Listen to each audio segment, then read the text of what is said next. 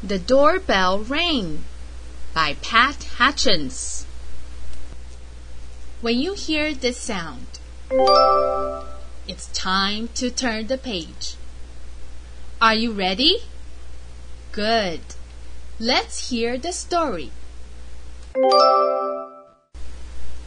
I've made some cookies for tea, said Mom.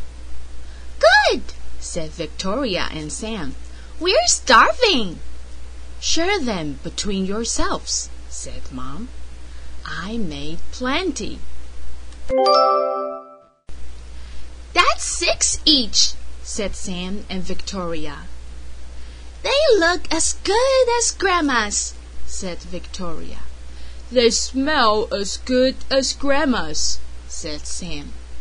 No one makes cookies like Grandma, said Mom as the doorbell rang. It was Tom and Hannah from next door. Come in, said Mom. You can share the cookies. That's three each, said Sam and Victoria. They smell as good as your grandma's, said Tom. And look as good, said Hannah.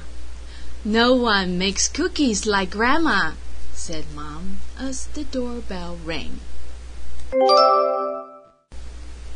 It was Peter and his little brother. Come in, said Mom. You can share the cookies. That's two each, said Victoria and Sam. They look as good as your grandma's, said Peter, and smell as good.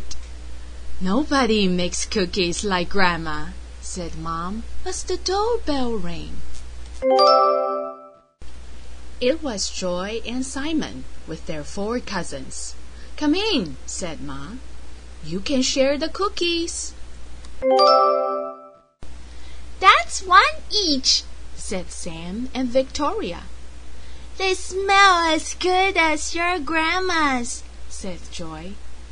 And look as good, said Simon. No one makes cookies like Grandma, said Mom as the doorbell rang. And rang. Oh dear, said Mom as the children stared at the cookies on their plates. Perhaps you'd better eat them before we open the door. We'll wait, said Sam. It was Grandma with an enormous tray of cookies. How nice to have so many friends to share them with, said Grandma. It's a good thing I made a lot. And no one makes cookies like Grandma, said Mom as the doorbell rang. The end.